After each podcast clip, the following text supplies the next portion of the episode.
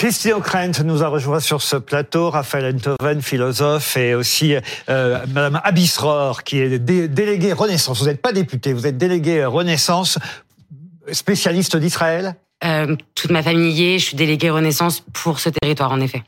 Merci en tout cas d'être sur notre plateau. Avant de vous donner la parole, on a Bernard-Henri Lévy en liaison en duplex depuis Tel Aviv. Est-ce que vous nous entendez, Bernard-Henri? Je vous entends à peu près, oui, oui. On vient d'entendre le président américain Joe Biden. Je ne sais pas si vous, vous avez pu entendre son allocution et son discours.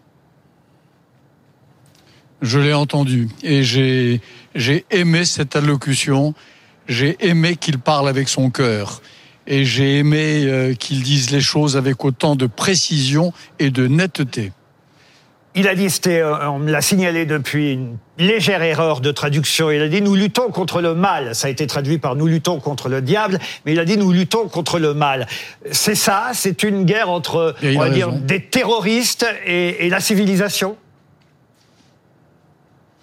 Bien entendu, c'est une guerre entre des, des assassins d'un côté, des pogromistes, des terroristes, des djihadistes et la démocratie, des démocrates, un pays démocratique, c'est-à-dire Israël.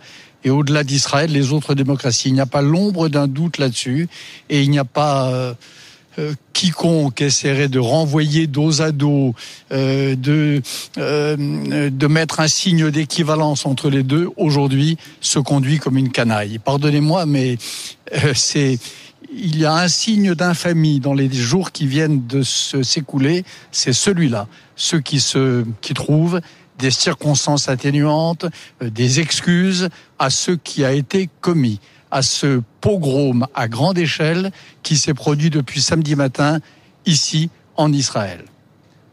Vous êtes arrivé il y a 48 heures ou un peu plus de 24 heures là-bas. Qu'est-ce que vous avez vu depuis que vous êtes sur place, Bernard-Henri Non, non, samedi soir. Samedi soir, vous étiez sur place. Ah, ben j'ai vu, écoutez, oui, oui, je suis arrivé, je suis arrivé tout de suite. Euh, j'ai vu des choses abominables. J'ai entendu des, témoignages qui m'ont brisé le cœur, des gens qui euh, qui cherchent leurs euh, leurs proches, euh, des parents d'enfants qui, qui sont pris en otage. J'entendais tout à l'heure quelqu'un parler d'échange de prisonniers. Il n'y aura pas d'échange de prisonniers parce que c'est pas des prisonniers. Euh, ce sont, il y a d'un côté des prisonniers, de l'autre côté des otages, des enfants otages, des vieilles dames otages. Euh, on n'est pas dans un système d'équivalence. Donc j'ai vu ça. Et puis j'ai passé aujourd'hui la, la, journée avec des une unité de Tsahal qui est à la, à la frontière de Gaza et qui, avec beaucoup de, détermination et de, et de force et de sagesse, se prépare, d'une part, à faire tout ce qui est en son pouvoir pour libérer les otages et d'autre part, à briser les reins du Hamas, cette force fasciste qui euh, terrorise Israël et qui opprime la population palestinienne. Mais Bernard-Henri Lévy, est-ce que c'est pas contradictoire est-ce que c'est pas contradictoire de vouloir briser les reins du, Hamas et en même temps de vouloir tout faire pour récupérer les otages Eh bien, c'est tout le dilemme moral de Tzal aujourd'hui et c'est tout là le questionnement stratégique auquel euh, se livrent les responsables de Tzal à la minute où nous parlons. Alors évidemment, c'est pas c'est pas facile. C'est un c'est il y a de la de la tragédie dans, cette, dans, ce, dans ce questionnement, mais c'est bien ce que tente de faire Israël à l'instant où nous parlons. Sauver les otages, parce que la vie est sacrée ici en Israël, parce que c'est une règle de conduite d'Israël depuis sa naissance. Il n'y a pas un soldat, un civil détenu en otage qui doivent être libérés, qui ne doivent rentrer à la maison sain et sauf. Et puis c'est une autre règle morale et politique et stratégique de, de, de sauver Israël, de sauver Israël, de ne pas le laisser à la merci de bandes nazies qui viennent y semer la mort, comme cela s'est produit depuis samedi matin et encore d'ailleurs dans les dernières heures. Euh, J'ai été tout à l'heure à Ashkelon où il y avait des, des, des, missiles qui tombaient sur la ville, où les gens vivent dans un état d'alerte permanent, où les femmes et les enfants vivent dans les caves, comme en Ukraine, vous savez, où euh, on en a beaucoup parlé et on en reparlera encore. C'est la même chose, donc c'est pas contradictoire. Il faut faire les deux à la fois, et c'est ça la tâche d'Israël. Dernière question, Bernard-Henri Lévy. Je ne peux pas euh, manquer de signaler qu'aujourd'hui, c'est un hasard, euh, mais aujourd'hui, 10 octobre 1963, le journaliste américain Daniel Pearl aurait 60 ans aujourd'hui même. Et il faut rappeler qu'il a été, vous avez consacré tout un livre euh, à, ce sujet, il a été décapité, égorgé en 2002. Le monde ne va pas mieux depuis. Non, et le monde est, est hanté en effet par le par le fantôme de Daniel Pearl. Il a été le premier de cette longue série-là. Cette longue série qui commence avec Al-Qaïda, qui continue avec Daesh et qui continue avec le Hamas, c'est-à-dire un monde où on dit euh, que l'on s'apprête, c'est ce que disait le Hamas il y a quelques heures encore, hier soir, à l'agence Reuters, que à chaque frappe non annoncée d'Israël, il répliquerait par la décapitation d'un otage, c'est-à-dire Daniel Pearl encore. Et en effet, vous avez raison. Je, j'ai passé toutes ces journées ici, en Israël, dans les kibbutz d'Israël, avec le, cette idée, cette image de Daniel Pearl. Et chaque fois que j'ai rencontré dans la journée d'hier et d'avant-hier des familles d'otages, je, je ne pouvais pas m'empêcher de penser, et je ne leur disais pas d'ailleurs, je n'osais pas le leur dire, que je pensais à Daniel Pearl, le premier de cette longue série d'otages. Il aurait eu 60 ans aujourd'hui. Merci Bernard-Henri Lévy. Christine O'Krent, euh, Bernard-Henri Lévy vient d'évoquer, euh, outre évidemment ce qui se passe en Israël aussi, il a eu quelques mots pour l'Ukraine. J'ai une pensée aussi pour, on en parlait la semaine dernière, parce que continue à se passer des choses euh, atroces partout dans le monde. J'ai une pensée aussi évidemment pour les Arméniens. On parlait de l'exode arménien euh, vers euh, l'Azerbaïdjan. vous qui animez une émission sur France Culture qui s'appelle Affaires étrangères, vous suivez tout ça. tout ce qui se passe dans le monde en ce moment nous fait peur horriblement peur. Est-ce que tout ça est lié? Est-ce que vous voyez un lien entre entre ces différentes zones géographiques, entre ce qui s'est passé justement là-bas en Azerbaïdjan, entre ce qui se passe en Ukraine et ce qui se passe maintenant en Israël? Mais la, juxtaposition de ces catastrophes, évidemment, effraie. Mais il faudrait que qu'on apprécie la chance de vivre en Europe, euh, c'est-à-dire dans des sociétés démocratiques. Et c'est bien évidemment ce qui est en jeu en Israël même. On peut dire aussi que ce qui est en jeu en Ukraine aussi. Mais en Israël, moi, ce, ce qui me préoccupe, au-delà de tout ce qui a été dit fort bien euh, jusqu'à présent ici même, c'est le, il y a un autre dilemme encore pour Israël. C'est le problème de l'état de droit. Parce que ce qui fait la différence entre un état de droit et un état démocratique, c'est le respect du droit international et en particulier du droit humanitaire. On sait que l'Organisation mondiale de la santé demande un couloir humanitaire comme l'exige en principe le droit international.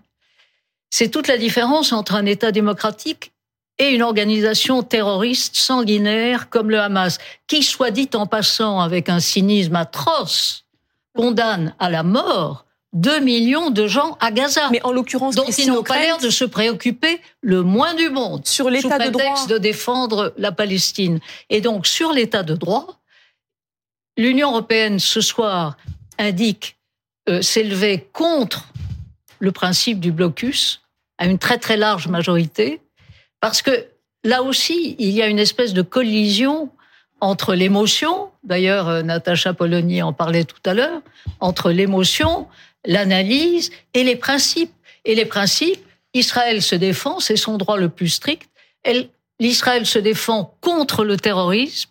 Néanmoins, c'est un état de droit et jusqu'où le droit international doit-il être respecté? Le siège complet de la bande de Gaza, on le rappelle, est interdit par euh, le droit euh, international. Voilà. Raphaël Enthoven, vous avez entendu mm. tout ce qui a été euh, dit depuis tout à l'heure. Vous avez quelque chose à ajouter sur ce qu'a dit Bernard-Henri Lévy depuis Tel Aviv? Oui, parce que la, mort, les derniers mots de Daniel Pearl, je suis juif et mon père est juif. Daniel Pearl faisait Mon père est juif, ma mère est juive, je suis juif. Voilà les, derniers mots de Daniel Pearl. Oui, c'est en tant que juif que vous me tuez. c'est en cette qualité-là. C'était une entreprise génocidaire. Le génocide, c'est pas le nombre qui fait le génocide, c'est l'intention. On l'a tué parce qu'il était juif. Égorgé, décapité, filmé. Oui.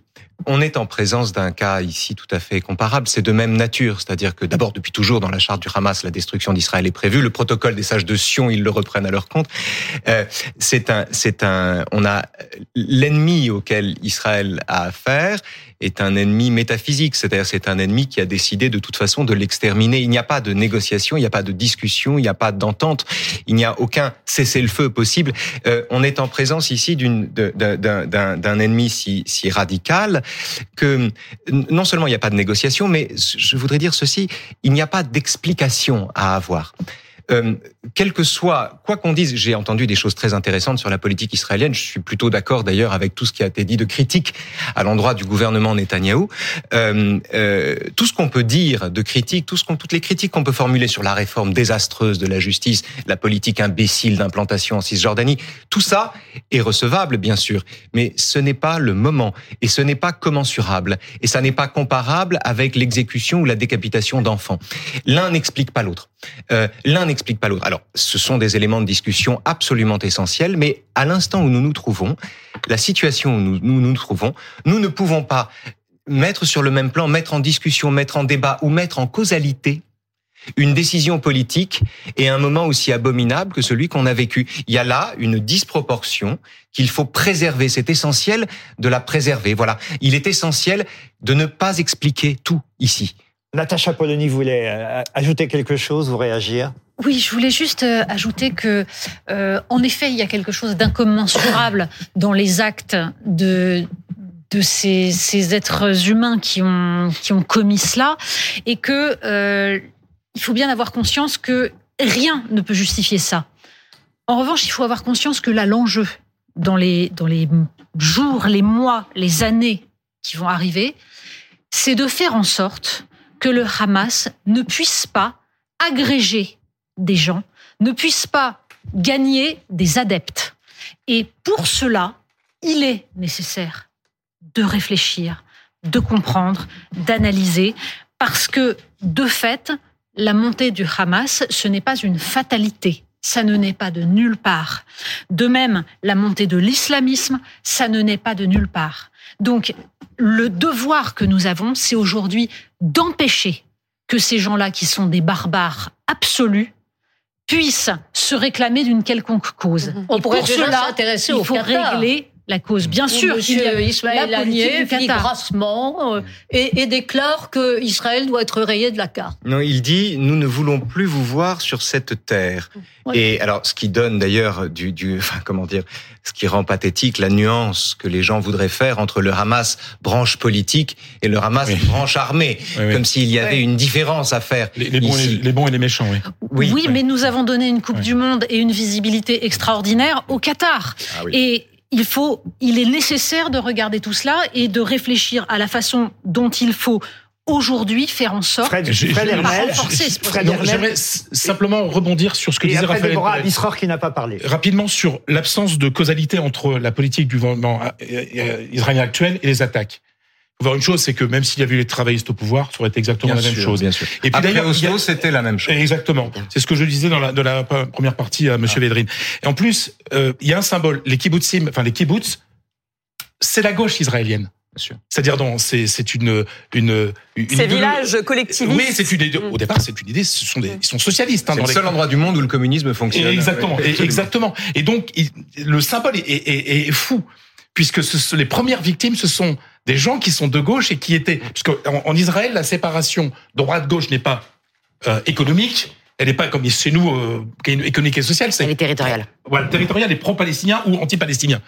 Et donc les gens des kibbutzim qui ont été les premières victimes de, de, de, de ben on a vu, hein, de, de, de, ces attaques monstrueuses, sont des gens qui sont pour la paix avec, avec les Palestiniens. Donc voir un lien de cause à effet entre les attaques et la politique de Netanyahou, c'est vraiment ne pas connaître du tout la situation israélienne. Je voudrais montrer, si c'est possible, la une du journal euh, L'Humanité pour faire réagir euh, Déborah Abisror, parce que Déborah Abisror, aujourd'hui, euh, vous avez réagi, vous, à la une du journal Ouest France, en accusant Ouest France de titrer Gaza sous les bombes, en disant quand même, le bilan est terrible côté Israël depuis plus de deux jours. Et vous avez euh, directement euh, adressé votre tweet sur le fameux réseau X à Ouest France en disant voilà votre une, vous rendez compte de votre irresponsabilité au-delà de la désinformation. Voilà pourquoi je voulais montrer la une de l'Humanité qui, ce journal, lui, a préféré séparer sa une en, deux, une partie pour Israël, une partie pour Gaza, et en titrant l'horreur pour les civils. vous trouvez que c'était irresponsable de la part de Ouest France de titrer sur ce qui se passait à Gaza aujourd'hui? Je pense que les médias ne se rendent pas toujours compte de l'impact que ça peut avoir sur les juifs de France. Et euh, lorsque j'ai fait ce tweet ce matin, il y avait eu trois unes euh, précédemment de, de West France sur Israël, avec à chaque fois des photos avec des militaires. Et la seule une sur quatre jours où il n'y a pas de militaires, c'est celle sur Gaza. En Israël, ce sont des civils ce sont des enfants décapités, ce sont des, ce sont des femmes qui sont violées, ce sont des gens qui sont enlevés. Il y a des civils ce sont des civils. Mais à Gaza, il y a des civils aussi, des dizaines d'enfants morts et 800 morts. Il y a des civils des deux côtés et des deux côtés, ces civils-là sont les premières victimes du Hamas. C'est-à-dire que les, les civils palestiniens sont les victimes du Hamas comme les civils israéliens. Mais c'est c'est PQR et en l'occurrence, euh, je prends l'exemple de West France parce que c'est la première PQR de France. Elle a une responsabilité sur l'impact que ça va avoir. Claude vous a répondu, hein, vous avez vu. Oui, et je lui ai répondu d'ailleurs que vous étiez une politique modérée, mais que vous parliez euh, d'irresponsabilité, éventuellement d'antisémitisme, mais que l'irresponsabilité ou l'antisémitisme était la jumelle inversée de ce faire les morts israéliens. Et, et a rappelé que Ouest France avait titré sur Israël dimanche et lundi. Il terminait en disant les tragédies s'additionnent, les folies aussi. Un mot là-dessus peut-être, Raphaël Entoven, qu'est-ce que vous en pensez? Oui, il y a une différence à faire entre des des gens qui sont des civils qui sont assassinés dans la rue par des commandos islamistes euh, qui débarquent dans les villages pour brûler les maisons et les victimes collatérales de bombardements consécutifs à cette attaque. Je pense qu'il faut marquer cette différence, que c'est même très important de la faire. Là encore, ça n'est pas commensurable. Et là, à la fin, c'est des enfants qui meurent. Euh, bien sûr. Non, mais, quelqu'un, Raphaël, vous avez raison. aujourd'hui, je voudrais citer, et j'ai trouvé ce, ce, ce, tweet vraiment euh, fort juste. Je ne me laisserai pas prendre au jeu de la comparaison morbide entre les images des enfants israéliens assassinés par des terroristes du Hamas et celles d'enfants palestiniens victimes de bombardements en représailles. Mais je dis simplement que d'un côté, il y a les agresseurs et de l'autre, les agresseurs. Je peux, Laurent, ajouter une citation à celle-là. C'est une citation de, de la philosophe Marilyn Maezo, qui dit un truc tout simple. Elle dit, s'il vous faut une calculette et la carte d'identité des victimes pour savoir si vous devez applaudir ou dénoncer les viols de guerre, l'enlèvement d'enfants et l'assassinat de civils, vous pensez être du côté des damnés, mais vous raisonnez en bourreau. Et effectivement, ça me paraît très important. On parle justement de toutes ces victimes, pardonnez-moi euh, Natacha, euh, et des kibbutz qui ont été euh, visés, ces villages tout autour de la bande de Gaza. Nouvelle découverte macabre aujourd'hui, le Hamas qui a tué plus de 100 personnes dans un seul kibbutz. On va tout de suite retrouver Igor Saïri sur place avec Domiti Berthaud. 100 personnes, donc 100 cadavres découverts à Berry. C'est à quelques kilomètres à l'est donc de la et bande après, de Gaza. on redonne la parole à Natacha Polony.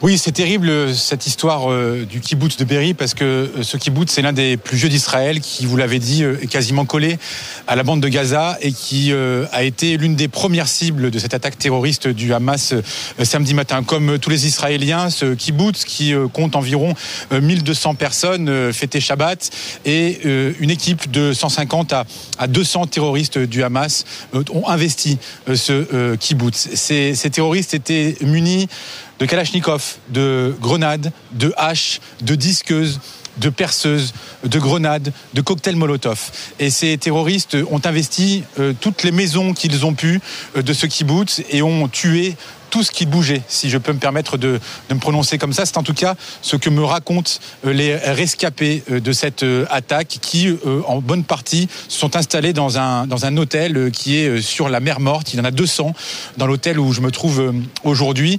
Et tous m'ont raconté un spectacle de désolation. C'est-à-dire que ces terroristes ne cherchaient pas à comprendre. Ils entraient dans les maisons, ils tuaient tout le monde, des jeunes, des vieux, des, des enfants. Cherchaient à pénétrer aussi dans les shelters. On les appelle les shelters. Ce sont ces abris en béton armé qui, servent à protéger les, habitants en cas de, de tir de, roquettes et d'attaques comme celle-ci, même si on peut dire qu'elle est inédite aujourd'hui. ce que l'on peut dire aussi, c'est que les, gens que j'ai rencontrés sont aujourd'hui terrorisés, bien évidemment. Certains ont survécu, certains ont perdu aussi des, gens dont ils n'ont aucune nouvelle depuis maintenant plus de, plus de trois jours. Beaucoup de, de, disparus, comme cette jeune fille qui a perdu son petit ami et son papa, alors qu'ils étaient tous, tous les trois dans leur, dans leur maison. Elle n'a aucune nouvelle. Elle sait qu'ils ne sont pas morts, mais elle ne sait pas où ils sont et s'ils sont toujours vivants à l'heure actuelle. Un jeune homme de 17 ans m'a également dit tout à l'heure qu'il ne faisait plus confiance à l'armée d'Israël. Mais ce qui a retenu mon attention aussi, c'est que la plupart souhaitent retourner dans ce kibbutz de Berry une fois que le calme sera euh, retrouvé et que euh, ils m'ont dit le Hamas ne gagnera jamais ici en, en Israël.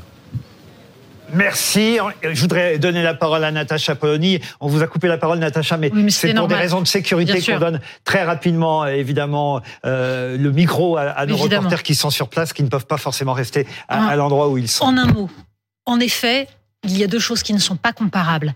Des civils qui sont massacrés volontairement et de façon absolument atroce, dans une barbarie totale, pour faire peur, et des civils qui sont victimes collatérales mmh. d'une attaque armée. Ce n'est pas comparable. Pour autant, je suis un peu gênée qu'on attaque un journal qui couvre l'actualité et qui, au bout de trois jours, en effet, couvre l'actualité du jour. Et je crois que en faisant cela, justement, on induit dans la tête de certaines personnes le fait qu'il faudrait commencer à comptabiliser. Et je ne pense pas que les journalistes de West France soient euh, soupçonnables de complaisance. Et je pense que, en revanche, pour éviter toute forme de comptabilité, il faut raconter les choses telles qu'elles sont, c'est-à-dire ne pas s'abstenir de s'opposer. pardon, hein, de beaucoup de une de quotidiens régionaux aujourd'hui. Les quotidiens régionaux titraient beaucoup plus sur Gaza ce matin que sur euh, Israël. C'est comme ça, c'est effectivement l'actualité. Et de fait, nous avons vu avec le discours de Joe Biden à quel point l'un des enjeux à venir va être de savoir justement quel sera le degré de la riposte d'Israël, si cette riposte connaîtra des limites qui sont celles du droit international. Et pourquoi c'est important? Parce que justement, comme je le disais, il faut éviter de donner de nouveaux éléments.